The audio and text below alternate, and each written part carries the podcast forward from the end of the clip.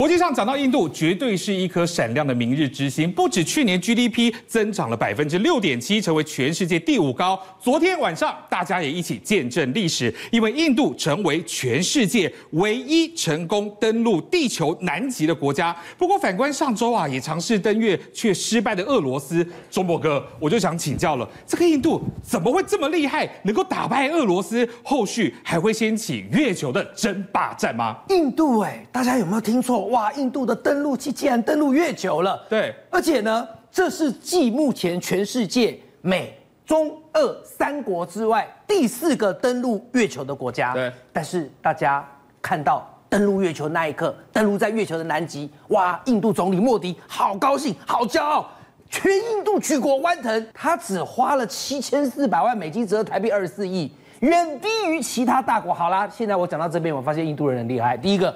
它首度是全世界登陆印度这个我们讲月球南极的国家。第二个呢，它的费用。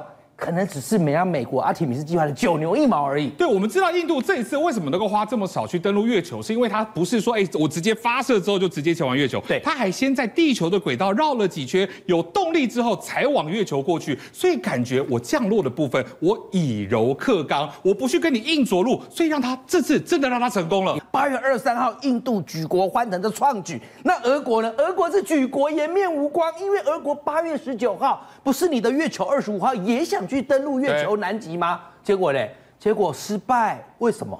因为在早在前一天，他就已经啊什么失去联系了，断讯了，断讯了。然后最后呢，他就月球二十五号就进入了不可预测的轨道，然后嘣就坠毁在月球的表面了哈。好，但是我问各位，如果说俄罗斯是失败的，但印度在隔几天就给他洗脸，印度怎么会那么厉害？原来。印度，它在这几年，它发展太空外交，它结合了法国，它跟日本友好联系联络，所以二零二二年它就重启火星飞船二号任务，然后在二零二三年，就是我们现在这个任务，月球月船三号呢，它也顺利完成，它还未来要再去看看金星，哎，金星，金星飞船，哎，金星很远，哎，真的是全部通吃啊，火星、月球、金星它都要。好，那。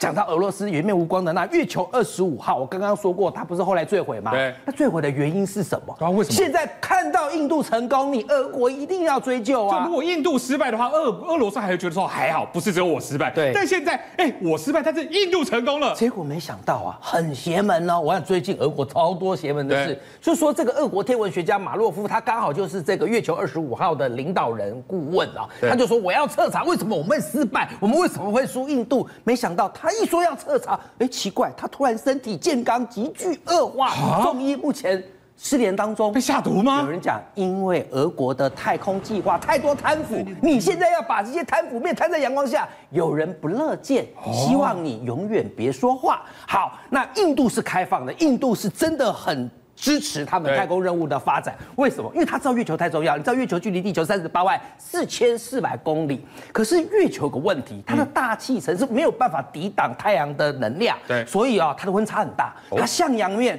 一百二十七度，你怎么活？人类去的应该没办法吧？哈，那零下是在背阳面零下一百七十三度，这温差之大，又没有氧气，又如果你找不到水的话，你该如何生存？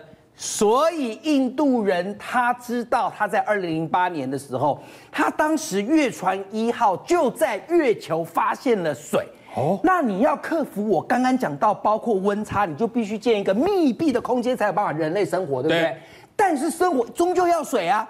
那二零零八印度就知道有水，所以他就一直把登陆月球的南极视为他一定要遂行完成的任务，因为他知道这里有东西。好，不止水。我告诉你，还有一个非常人类一定要抢夺月球的资源，就是要氦三同位素。哦，这个氦三同位素哦，它其实就是核融合反应炉火所需要用到的同位素，但它有个好处，它跟你现在所熟悉用到的这些核子原料，它是不会有核废料哦。因为我们现在用的核发电都是用核分裂，所以如果用到核融合，接下来的话，它产生出来的东西对环境没有影响。一百万吨。这够人类用多少年呐、啊？好，那当然还有个稀土，你知道中国大陆是稀土大国，可是现在中国大陆稀土总有用完的一天。对，美国很想要稀土，怎么办？那你就去月球啊，月球不但有稀土，它还有抗还有乙这十五种蓝系的元素，这些都是用在 IT 业、手机业、电脑业的重要资源。好，结果呢，我们国防研院的助理研究员许志祥就讲了一句话，他说：“我刚刚我们所分析的这些月球的资源在，将来一定会爆发主权争议。”哦。也就是说，哪个国家先去先插旗，就说这是我的。我告诉你啦，虽然外太空条约有限制，世界任何一个国家不能在外太空宣称主权，但你觉得中国会理你吗？当然不会啊。中国如果把南海的那套搬到月球去，谁先插旗就说是我的，那到时候月球的资源谁先抢到，谁可能会称霸全世界。那也难怪之前呢，我就听说，包含美国接下来要登月，接下来中国也要登月，所以这一些都是为了争夺月球上面的资源。不过。钟博克，嗯，月球上面的资源还有什么是我们现在不知道的吗？我告诉你哈，NASA 的阿提米斯计划刚刚说花九百三十亿美金，它预计在九年后，也就二零三二年，它要开挖月球的土壤，不妙了。月球土壤是有什么稀奇宝贝？你要挖它？对，告诉你，那是因为月球的表面，也就是我们讲的风化层，它里头不是有很多的岩石或者是尘土吗？这都是陨石撞击所带来的。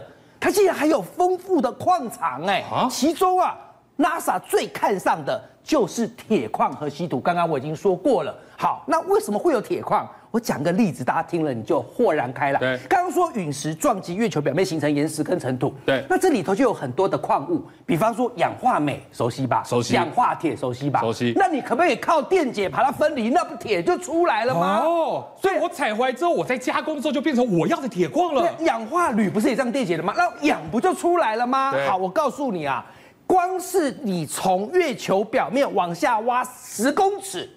十公尺哦，你所挖出来的这些矿物，在经由我刚刚所说的电解，对，把氧跟铁或这些其他的矿物分解的话，那个氧，光那个氧，就可以让人类可以用八十亿人用十万年，所以等于说接下来。月球上面这个氧分离出来，我可以在上面生活了，而且才表面十公尺的风化区而已，我还没说十公尺以下呢。八十亿人用十万年哦。好，那刚刚讲的是氧，对不对？因为氧最重要嘛。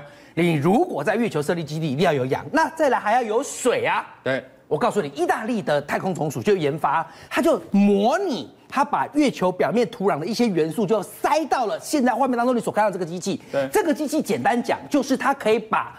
它模拟月球土壤成分的东西加热到一千度，因为电解太耗能，所以我刚刚说在月球电解可能会有问题。对，但加热是有可能的。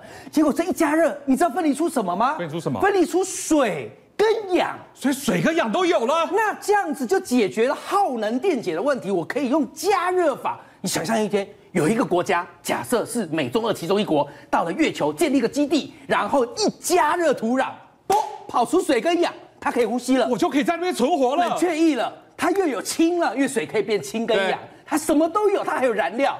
所以月球争夺战真的就是这样，美国 NASA 所说，二零三二就开打了。可是现在大家都已经在暖身了。对，好，月球岩石中就有地球全部元素。和六十种左右的矿物，那其中有六种还是地球没有的，你说要不要抢？好，我稍微简单罗列。来，刚刚已经说氧化铁里面的铁，对，好，还有钛，钛很妙。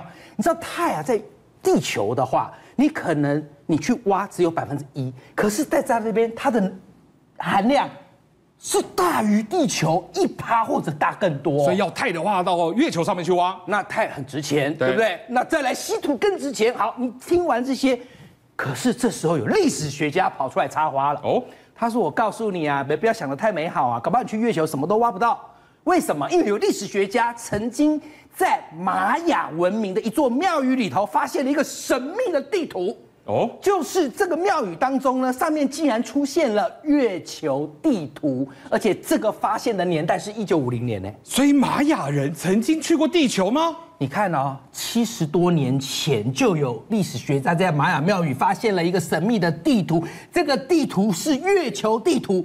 然后历史学家就大胆做了一个假设，他说：莫非玛雅文明？你知道，它常常都是超乎我们人类所想象，已经登陆过月球，而且已经把地球和人类月球很多的资源搬回到地球给人类用。哇，我知道你听起来觉得很玄妙，目瞪口呆，对不对？对但是我告诉你，不是不可能哦，因为科学家也曾经拿这个来佐证，月球可能已经被掏空。哦，一九六九年，当时阿姆斯壮阿波罗十一号计划不是登月，踏上人类的一小步，就是我的一小步，就是人类的一大步。OK，然后结果呢，他们要离开的时候，他们哥伦比亚号去撞了地球表面，月球表面，就撞在月球表面。啊，哥伦比亚号里头的地震仪竟然测到十五分的持续震动，这代表什么？